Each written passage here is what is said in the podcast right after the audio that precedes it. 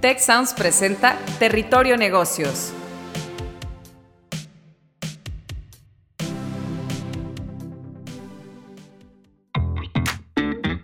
Ahora entramos a Territorio Negocios. Un espacio de diálogo y reflexión sobre las nuevas tendencias y transformaciones de los negocios en México, América Latina y el mundo.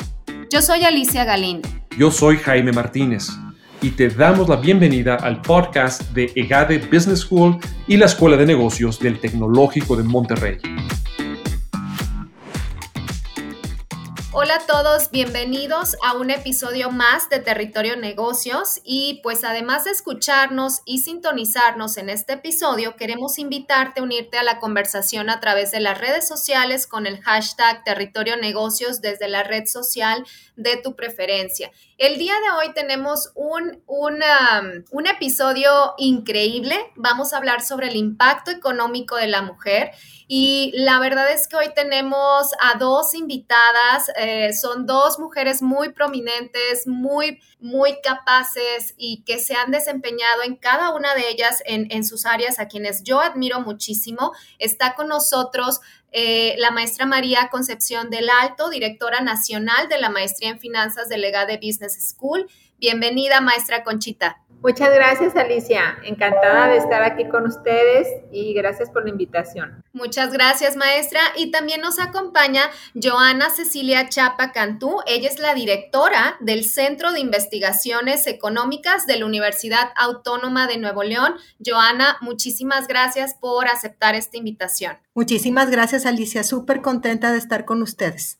Muchas gracias. Y, pues bueno, vamos a, a, empezar un poquito con este, con este tema.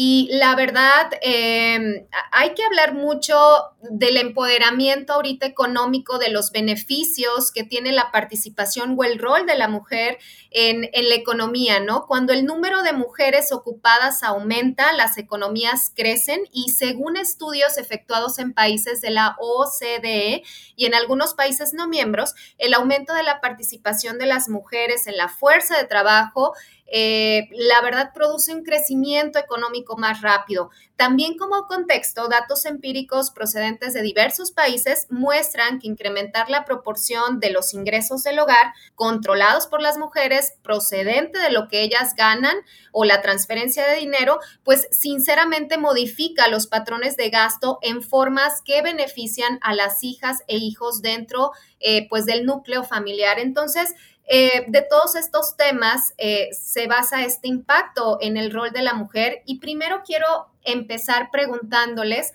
sobre un concepto que hoy en día y desde hace ya varios tiempo, a, lo mejor alguna década atrás, se empieza a hablar del techo de cristal. ¿Qué es el techo de cristal y cómo afecta al desarrollo económico, al empoderamiento de las mujeres en, nuestra sociedad? Le voy a dar la palabra primero a Joana y, y pues bueno, luego a la maestra Conchita. Adelante, Joana. Sí, muchas gracias Alicia. Bueno, el techo de cristal eh, se define como todo aquello que no está propiamente normado dentro de una empresa, pero que obstaculiza el que las mujeres lleguen a puestos de alta dirección. Generalmente se relaciona este, con temas de roles de género tanto en el sentido de preconcepciones relacionadas con eh, que, por ejemplo, eh, la mujer está para trabajar en casa y el hombre es el que provee, entonces el hombre necesita salarios más altos y por consiguiente es, este, se prefiere, es más propenso o preferimos darle el puesto más alto a él. ¿Sí? O también, pues que la, uno misma como mujer este, dice, no, pues yo me tengo que dedicar al hogar y no voy a poder tener tiempo suficiente para dedicarlo a un puesto con tanta responsabilidad. Entonces son temas de roles de género. Y pues esto pues obviamente ha obstaculizado este, la participación en alta dirección, aunque tenemos buenas noticias como este, les, podemos, les vamos a compartir más adelante. Muchísimas gracias, Joana. Y hablando de, de este, bueno, ya definimos, ya definiste ahorita, Joana, el, el concepto del, del techo de cristal. Maestra Conchita, en función a esto, ¿cómo se encuentra la participación de la mujer en posiciones de liderazgo en nuestro ecosistema, a lo mejor en la parte, en México, cómo estamos, cómo estamos posicionados en el mundo. ¿Qué nos podría decir sobre esto, maestra? Muchas gracias, Alicia. Bueno, pues ha venido evolucionando la participación de la mujer en puestos de, de, mayor relevancia, de toma de decisiones y pues esto ha venido empujándose por distintas organizaciones a nivel mundial. Y la noticia favorable es de que pues va, va creciendo la, mayor eh, participación de la mujer en, en, acceso a estas posiciones. Ha sido un poco lento eh, este crecimiento, pero pues eh, los resultados se ven se ven favorables. Por naturaleza, pues el acceso a, posiciones en consejo de administración todavía sigue siendo bajo. México tiene alrededor de una participación del 9% en consejos de administración en tema de, en tema de posición de la mujer. Y esto es pues en base a estudios de, Credit Suisse, por ejemplo, y también de otras firmas como, como Deloitte, ¿no? Entonces, eh, tenemos una de las tasas bajas en cuanto al acceso a, posiciones de consejo de administración, pero por otro lado, en posiciones eh, directivas ha crecido más eh, el, porcentaje de, acceso de, mujeres a estos niveles y eso es algo pues sumamente alentador. ¿sí? Estaba viendo estudios de, de Grant Thornton, por ejemplo, donde se menciona que eh, México es uno de los países que tiene la mayor tasa de participación de la mujer en posiciones directivas en el área de finanzas, lo cual, bueno, pues es muy, muy alentador para todas las mujeres que les encanta el tema financiero y que de alguna manera esta disciplina en términos de estadísticas a nivel mundial, bueno, pues la participación de la mujer había sido de las más rezagadas. Así que, bueno, pues estamos contentos de que en nuestro país estemos liderando esta, e, e, estas cifras, ¿sí? Y en, y en cuanto, bueno, pues a acceso a posiciones de director, de director general o de CEO, pues también eh, en cuanto a este estudio, eh, indica que, México también va destacando con, un mayor porcentaje de participación de la mujer. Aunque es importante mencionar y, que no olvidemos que para que una organización realmente vea un cambio en su estructura, en el aspecto de inclusión, por ejemplo, eh, necesitamos que la participación de la mujer alcance un nivel del 30% en posiciones directivas. Entonces, todavía pues nos falta trabajo por hacer, pero creo que, que México va avanzando de manera importante en este aspecto. Muchas gracias, maestra. Y sí, definitivamente coincido con, con, usted en el, en el hecho de que, sobre todo, sí son buenas noticias para las apasionadas como nosotras tres de las finanzas, de la economía, de, lo, de la parte de investigación y de cómo aportar valor a través del conocimiento. Siento que es una gran área de oportunidad que todavía nos falta, pero en temas de inclusión estamos dando definitivamente la, lucha. Y pues un estudio hablando de datos, porque a nosotras tres nos gusta hablar ya con, con estudios, con fuentes ahora sí eh, originales y citando a la OSD en este reporte, eh, pues hizo un estudio que empleó datos eh, del 2000, de 219 países entre 1970 y el 2015 y encontró que por cada año adicional de formación para las mujeres en edad reproductiva, la mortalidad infantil disminuyó en un 9.5%. Esta cifra es completamente impactante y esto demuestra que un mayor nivel educativo da cuenta eh, que aproximadamente el 50% del crecimiento económico pues se puede derivar eh, de, estos estudios que ahora las mujeres estamos teniendo mucho más. Y en función a estos datos, pues viene mi tercera pregunta, en donde pues quisiera eh, que, las tres viéramos o que explicáramos cómo ¿Cómo afecta esta relación familiar, esta relación? ¿Qué papel juega la familia? ¿Qué papel juega, eh, pues ahora sí, la pareja dentro del desarrollo eh, laboral de la mujer? Eh, y pues bueno, ¿cuáles son esos aspectos positivos en, el, en la evolución del rol y participación de la, de la mujer en el ámbito laboral y económico? No sé ahí, Joana, si quieras comenzar. Sí, con, todo gusto. Primero que nada, comentarles algunos datos que también es de eh, positivos en el tema de la evolución de, la mujer. Este, nosotros en, los últimos 30 años, si sacamos el promedio de escolaridad de hombres y de mujeres, la mujer tiene un promedio de escolaridad más alto. Entonces también este, el hecho de que tenga una menor participación por el tema de, de quedarse en casa, pues se puede decir que es hasta un desperdicio de recursos en el tema macroeconómico, ¿no? Y uno de los aspectos que está súper interesante es que la si nos centramos en lo que vienen siendo eh, parejas, estamos hablando de la madre y la pareja que tiene hijos y lo comparas contra otra pareja en donde no tienen hijos y comparas la escolaridad de estos hijos, el hecho de que la madre trabaje tiene un impacto positivo en la escolaridad de los hijos. Primero que nada, ha incrementado la participación de las madres este, que viven en pareja y que tienen hijos 15 puntos porcentuales en 20 años. Si comparas 2000 contra 2020, subimos de un 21.2% a un 36.5%, o sea, buenísimo. Y la escolaridad de las hijas se incrementa, si trabaja la madre, de 9 a 9.9 años, o sea, casi un año adicional y de los hijos de 9.8 a 11.1 años. Entonces, definitivamente eh, vale la pena trabajar.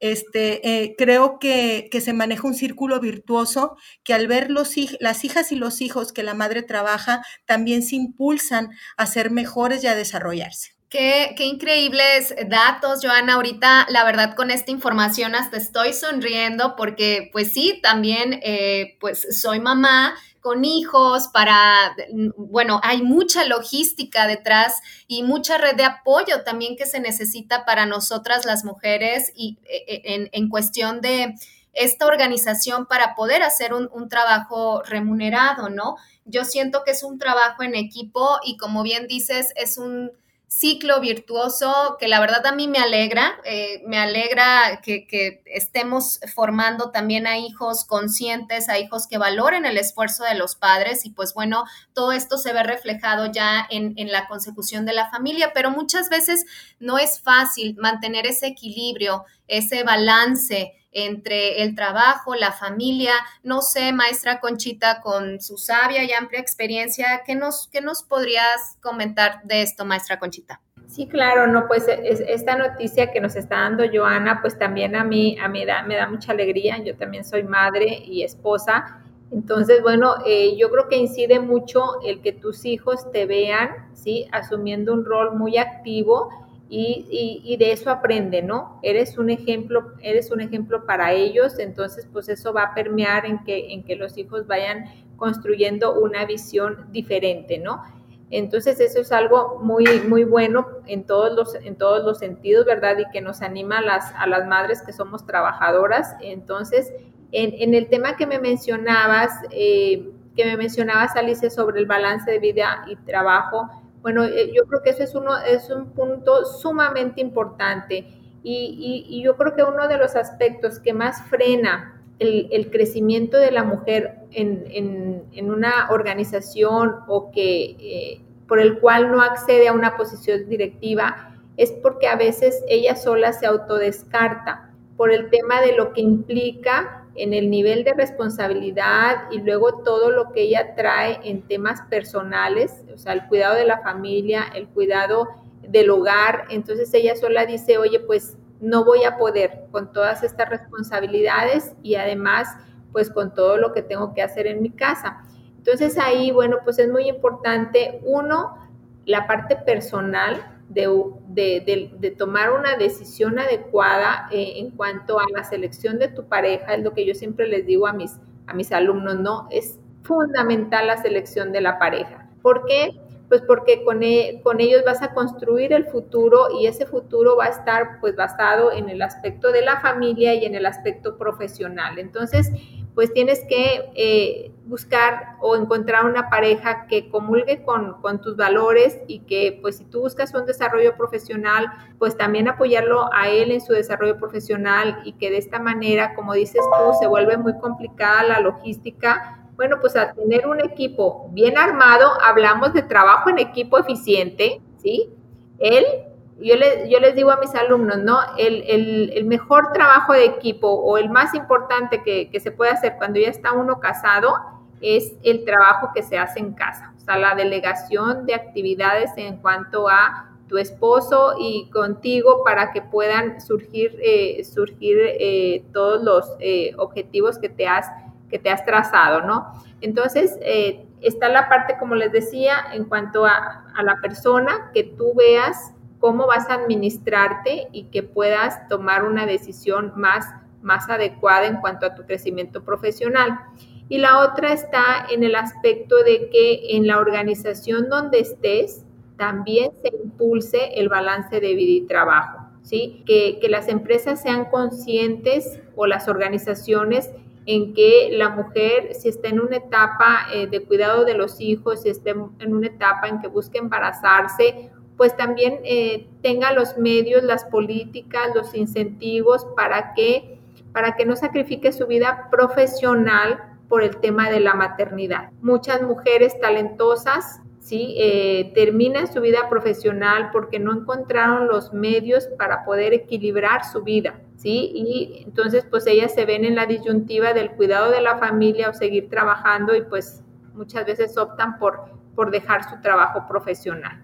Entonces aquí viene el, tema de que las, organizaciones tienen que sumarse a ver la manera de incluir a la mujer en esta fuerza laboral y de crear todos los mecanismos para retener ese talento, ¿sí? Y que, y que bueno, pues eso también a la empresa le trae beneficios importantes y está probado con números, ¿verdad? De que las mujeres que tienen mayor participación, perdón, las empresas que tienen mayor participación de la mujer en posiciones directivas, generan mejores retornos en el precio de su acción, generan mejores márgenes de utilidad, ¿sí?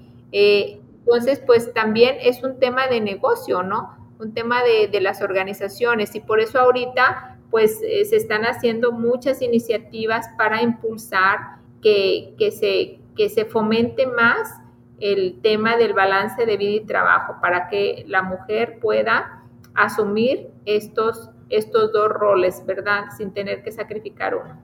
Coincido completamente con usted, maestra Conchita, y sí, definitivamente es ese balance, no nada más por el hecho de ser mujeres, pero por el hecho de ser seres humanos, eh, necesitamos tener esta estabilidad emocional, este eh, esta parte, esta retribución de, de, saber de que nos estamos proyectando positivamente hacia el futuro, que estamos ejerciendo nuestra carrera, que estamos aprovechando las oportunidades laborales, pero que al mismo tiempo estamos formando una familia de valores y con valores estamos formando también hijos y hijas eh, con, con aspiraciones también. Y ya los números ahorita que también Joana nos comentaba eh, este impacto económico y, precisamente esta segunda parte que, comenta la maestra Conchita es, es, acerca de mi siguiente pregunta hacia, hacia Joana. ¿Cómo está cambiando, cómo está evolucionando esta parte eh, de todos los elementos o esta transformación que están haciendo las empresas al dar más flexibilidad a, nosotras las mujeres en este caso, ¿no? ¿Qué, cuáles son esos beneficios que se tienen? ¿Cuáles son esos esquemas? Sabemos que durante la pandemia, estos últimos dos años, la parte tecnológica, las telecomunicaciones, pues sinceramente nos ayudaron, nos ayudaron mucho, pero ¿qué otras cosas están viendo o están viviendo las empresas hoy en día? Sí, muchas gracias, Alicia. Mira, comentarles también, aprovecho para otra buena noticia. Hay un estudio también en la Facultad de Economía, este, en donde se analizan las brechas de género en lo que es el tema de salarial entre hombres y mujeres y la verdad, eh, pues se han reducido bastante, ya ahorita está nada más en el 9%, pero otro de los puntos que está pero buenísimo, es de que las mujeres somos las que tenemos más incentivo a estudiar más. Los retornos por un año adicional de escolaridad son mayores para las mujeres que los hombres. Y está también relacionado con el hecho de las habilidades y de las capacidades. Eh, definitivamente cuando la mujer es estudiada, y pues de hecho hay estudios que lo documentan, este, los años de escolaridad este, y la preparación llega a ser más mayor que la del hombre en la parte alta, en los niveles altos. Entonces, este, chicas, síganle. O sea, esto es un incentivo para todas este, que nos están escuchando, ¿no? Y, eh, el, el, otro punto es que yo considero que las empresas han estado mudando. Tradicionalmente sabemos que veían como un costo el hecho de que, de que le dieran un puesto alto a una mujer, pues porque tenía la probabilidad de que fuera a embarazarse, porque tenía la probabilidad de que al tener un niño se iba a enfermar y iba a dejar un día de trabajar porque iba a cuidar al niño, cosas de este tipo, ¿no? Pero han evolucionado tanto las cosas que ahora yo también, no nada más es una evolución en el sentido de sociedad, de que ahora trabajamos en equipo hombre y, eh, hombre, mm, eh, y mujer o la mujer y su pareja, este, las parejas en general que trabajamos en equipo todos, sino que también la empresa ve más allá. Las empresas han sido ya más socialmente responsables y nada más darnos cuenta e ir a un, con una visión de más largo, más largo plazo, no nada más humana, sino también económica, porque los hijos y las hijas de las mujeres que trabajan este, con, en la empresa van a ser futuros, pueden ser futuros trabajadores de esa empresa o futuros consumidores de los productos y los servicios. Entonces, es, eh, es como te comentaba antes, es todo un círculo virtuoso ayudarnos a todos a que la mujer participe, a que se aprovechen esos recursos que se dedican a su educación, a que los, las futuras generaciones tengan madres preparadas y que por consiguiente ellos sean más educados, potencia la productividad de los países, de, las empresas y de los países. Entonces yo creo que este, por allá vamos. Nos falta un poco de camino por recorrer. Definitivamente los países desarrollados nos llevan, nos llevan trecho, pero estamos mucho mejor que hace dos, tres décadas. Definitivamente también eh, me, cuadra todo lo que me dices, eh, Joana, y, y sí, me, uno a tu invitación a todas las mujeres a que nos sigamos preparando.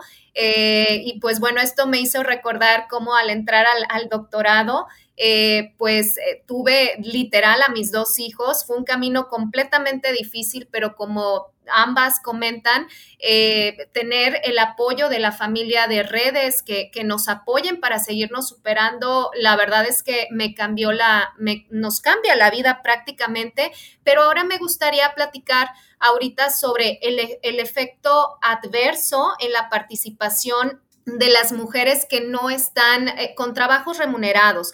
Las mujeres tienen una responsabilidad desproporcionada con respecto al trabajo no remunerado de cuidados que prestan a otras personas. Eh, dedican entre uno y tres horas más a los más que los hombres a labores domésticas entre dos y diez veces más de tiempo diario a la prestación de cuidados a los hijos e hijas, a personas mayores y enfermas, y entre uno y cuatro horas diarias menos actividades eh, pues de mercado. Esto con estudios de la, también de la OECD. Y pues bueno, eh, propone un ejemplo en la Unión Europea en donde el 25% de las mujeres eh, informa que las responsabilidades de cuidados y otras tareas de índole familiar y personal pues son la razón de su ausencia en la fuerza de trabajo en comparación con el 3% de los hombres. Y esto habla también de, la, de las nuevas formas que hay también en estos países desarrollados y, con eso quiero preguntarle específicamente a usted, maestra Conchita, esta parte de cómo se está volviendo, eh, esta parte de que ahora, pues del trabajo no remunerado, primero, cómo afecta y cómo se ha ido también transformando el, rol de la mujer en el hecho de que ahora eh, la pareja, ya sea hombre o mujer, eh, en dentro de la familia se traslada este rol, ¿no? Me refiero a que ahora pues el otro se quede en el hogar, la mujer salga a trabajar. ¿Cuál es este impacto hoy en día en nuestra, en nuestra sociedad? Sí, bueno, como, como, como mencionabas, eh, como mencionabas al inicio, tenemos un, rezago importante en el tema del reconocimiento del trabajo no remunerado que, realizan las mujeres, ¿no? Y, y esto se debe, pues, pues, básicamente a un aspecto cultural que, es una gran área de oportunidad que tenemos donde la mujer toma el, rol, el compromiso del cuidado de la familia, no digo solo de los hijos, sino de los papás enfermos, de los tíos o tías enfermas, ¿sí? Entonces, para ellas aumenta la carga de, de, responsabilidad, la carga de trabajo y pues estos trabajos no son, no son remunerados, entonces muchas de ellas no tienen pareja y tienen que salir a trabajar en el pues en el día a día, llevar el sustento al hogar. Entonces, pues eso es, eso es un tema social que impacta definitivamente eh, pues en muchos aspectos. Y, bueno, pues en, nuestro país tenemos aquí ahorita eh, Joana que me, que me apoye con, estadísticas de, cómo es el tema de, de, del monto económico del trabajo que hacen las mujeres en el hogar y que no está reconocido. Entonces la mujer viene haciendo en términos así generales un trabajo doble, el trabajo de casa más el trabajo en, su área laboral, ¿no? Pero pues el trabajo de casa no recibe, no recibe un ingreso, ¿no? Entonces esto trae eh, volvemos otra vez al, tema de un desbalance en su vida personal y familiar, ¿no? Se siente agobiada, se siente estresada, se enferma, pero, pero bueno, pues eh, es, eh, es lo que mencionábamos de la necesidad de, de buscar esas redes de apoyo, de buscar también la mayor empatía de las organizaciones y políticas laborales más accesibles, ¿no? Entonces, entonces sí hay, un tema muy, muy importante de, que tenemos de, rezago y que es debido a aspectos culturales. Entonces, si quieres compartirnos, Joana, por favor, de los estudios que han hecho sobre, sobre este ámbito para que no, nuestra audiencia pueda, pueda escucharlos. Claro que sí, con todo gusto, Conchita. Bueno, comentarles que generalmente dentro de lo que son las actividades eh, consideradas como trabajo doméstico no remunerado, se encuentra lo que es la preparación de alimentos, el cuidado de la ropa y el calzado, reparaciones, administración del hogar y limpieza del hogar, todo eso serían como quehaceres del hogar y lo que es el cuidado de niños y adultos mayores. Entonces, está el INEGI, este, aplica un enfoque híbrido para ponerle un valor económico. ¿Por qué híbrido? Porque puede ser este, medido por el lado del costo de oportunidad, de cuál es el valor, el valor de esa hora de trabajo en la casa que, que, tiene una mujer, por ejemplo, un ingeniero, este, que en lugar de estar este, vendiendo su hora de trabajo este, como ingeniero, este, lo dedica a hacer una, una, comida. Esa es una manera de valorarlo, pero la otra también es poniéndole, el valor se le puede poner este, por lo que gana un cocinero, una cocinera. Entonces lo que hace el INEGI es que calcula los dos valores y lo promedia y llega a la estimación que para México el valor del trabajo doméstico no remunerado representa el 16.8% del PIB, del, que sabemos que el PIB pues es como si fuera el ingreso de un país. Entonces es, un, es, es, muy alto. Mientras que la del hombre, este pues viene siendo pues sensiblemente menos, es un 6%. En total, al sumarlos, nos lleva a un 22.8%. Estos son datos para antes de la pandemia en el 2019. Y de hecho les comento que también este, hicimos un ejercicio en el Centro de Investigaciones Económicas para Nuevo León. Esto nos lo pudo, eh, nos ofreció la oportunidad la encuesta Así Vamos 2001, que levanta la plataforma Cómo Vamos. Este es un cálculo, pues la verdad, muy orgullosa que, que, me siento, este, que pues somos, es el primero que existe para Nuevo León y encontramos un dato muy similar, eh, que el trabajo doméstico no remunerado de las mujeres en Nuevo León representa el 14.6% del PIB del Estado y el 7% del PIB en el caso de los hombres, dando un total de un 26.6, perdón, 21.6%. Entonces estamos hablando que pues Nuevo León, si bien es un estado de los más educados y que este, la mujer tiene un alto nivel de escolaridad, como quiera, sí sigue, sí, sí nos falta. El 63.4% de las mujeres de 18 años o más declaró que su trabajo principal es ser ama de casa. Entonces, sí, este, tenemos que seguir empujando y, y pues lo, lo, que yo observo, que me uno a los comentarios que, que ha hecho antes Conchita, es pues seguir incentivando que las organizaciones apoyen, ¿verdad?, con esquemas de trabajo híbrido para que la mujer participe más, porque eh, está, eh, es bien conocido, Nuevo León es el estado que tiene una mayor proporción de la población este, con educación superior y donde la mujer destaca mucho. Entonces, este, definitivamente vale la pena. Ya también vemos los datos que tenemos mayor retorno.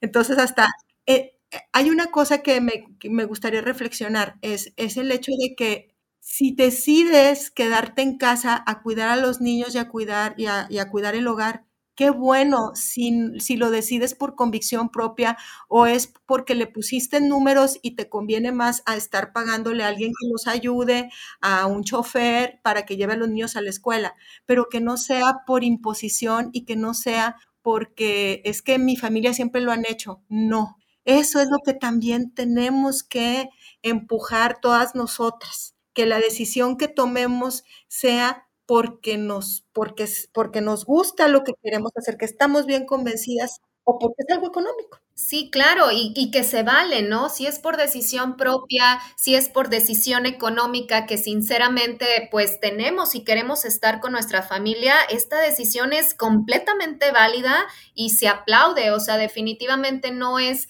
no es discriminación y no es, es vernos mal, ¿no? Si llegamos a tomar esa, esa decisión, inclusive a lo largo de nuestra carrera profesional, la podemos eh, tomar y no pasa absolutamente nada pero sí creo que es parte de las políticas eh, dentro de una empresa, de las políticas públicas que se tienen que hacer para seguir empoderando a, la mujer. Y pues bueno, a mí me gustaría...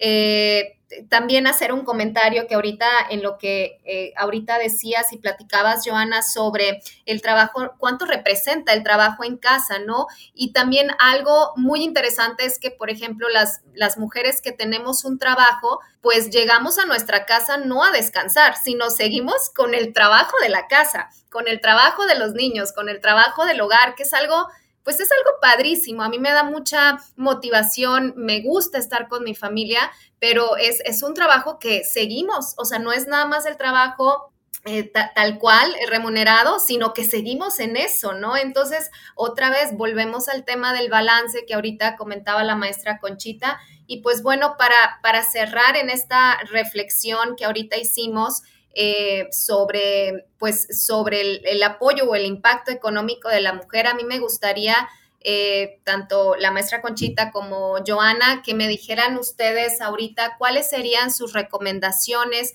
o más bien cómo se ve el futuro del rol de la mujer en, en, el impacto económico en el trabajo. ¿Ustedes cómo, cómo, cuál es su perspectiva hacia el futuro? ¿Cómo vamos? Eh, ¿Qué es, qué es lo que ven más allá? No sé si la maestra Conchita a lo mejor eh, quisiera, este, ajá, adelante pues, maestra. Claro que sí, pues mira, con, con, todo lo que, con todo lo que se menciona, definitivamente se está dando una mayor tendencia de la mujer en, en, prepararse más, en educarse más, ¿sí? Y bueno, pues también yo lo que, yo lo que invitaría es que en, en ese ánimo de educarnos, de prepararnos, pues también estar muy consciente de, de, los otros objetivos que tenemos en la vida, ¿sí? Si te, queremos tener hijos y queremos tener, eh, estar casadas o, o, vivir con, con, nuestro, con nuestra pareja, con nuestro esposo, pues también asumir el compromiso que implica una familia y estar consciente de, de, los retos y de que cómo los vas a, cómo los vas a solventar, ¿verdad? Porque, porque pues también eh, es, es, es, muy, muy, muy importante, como dijo ahorita Joana, que sea una decisión eh, propia y, y, es muy válido que si desees, oye, pues hago las cuentas de todo lo que implicaría que yo que yo este, me vaya a trabajar y todos los gastos que voy a llevar a cabo, bueno, pues muchas parejas toman la decisión de mejor trabajar uno de ellos, ¿no? Y el otro cuidar el hogar. Eso es completamente válido, pero eh, si, si, decides, pues, eh, pues tener los dos roles de, buscar el crecimiento profesional, de buscar prepararte más, pues también, eh, si también eres madre de familia, pues estar consciente que tus hijos son prioridad en tu vida, ¿no? Entonces, ¿de qué manera balancearlo? Y ahí es donde entra el tema nuevamente de, de, de, esa, de esa, forma inteligente de, buscar, eh, buscar llevar tu vida, ¿no? Para poder tener eh, ese tiempo de calidad con tus hijos y que ellos tengan una formación con valores, como ahorita lo mencionaba Alicia, que eso es algo muy importante y que es donde va a haber el impacto en la sociedad, ¿no? De, e, esa familia que, tenga, que tenga, bueno, una trascendencia positiva en todo lo que vaya todo lo que vaya haciendo, pero pues yo estoy muy contenta y muy entusiasmada de que cada día veo más mujeres tomando roles de liderazgo, preparándose más, pero también eh, conscientes de que de que tienen un rol de madres y, pues que, tienen que dar el, cuidado y la atención a sus hijos en, dependiendo de la edad en la que estén. Y bueno, pues que no se vea también ahí un, desbalance en el ámbito emocional, ¿no? Que es algo muy importante a cuidar. El tema del equilibrio emocional, personal, este, y que a fin de cuentas, pues lo que buscamos en esta vida es, es ser felices, ¿no? Y trascender, entonces buscar la manera de lograrlo. Así es, maestra, muchas, muchas gracias. Eh, y antes de pasar con, con el comentario de, de, Joana, aprovecho también el, el comercial porque me, me, suena muchísimo y como antes eh, lo hemos platicado, maestra Conchita, que también pues usted uh, ha sido aparte de mi maestra, eh, yo la veo como mi mentora y hemos platicado de todo este balance en la familia, en el trabajo, de seguirle echando ganas, ir para adelante.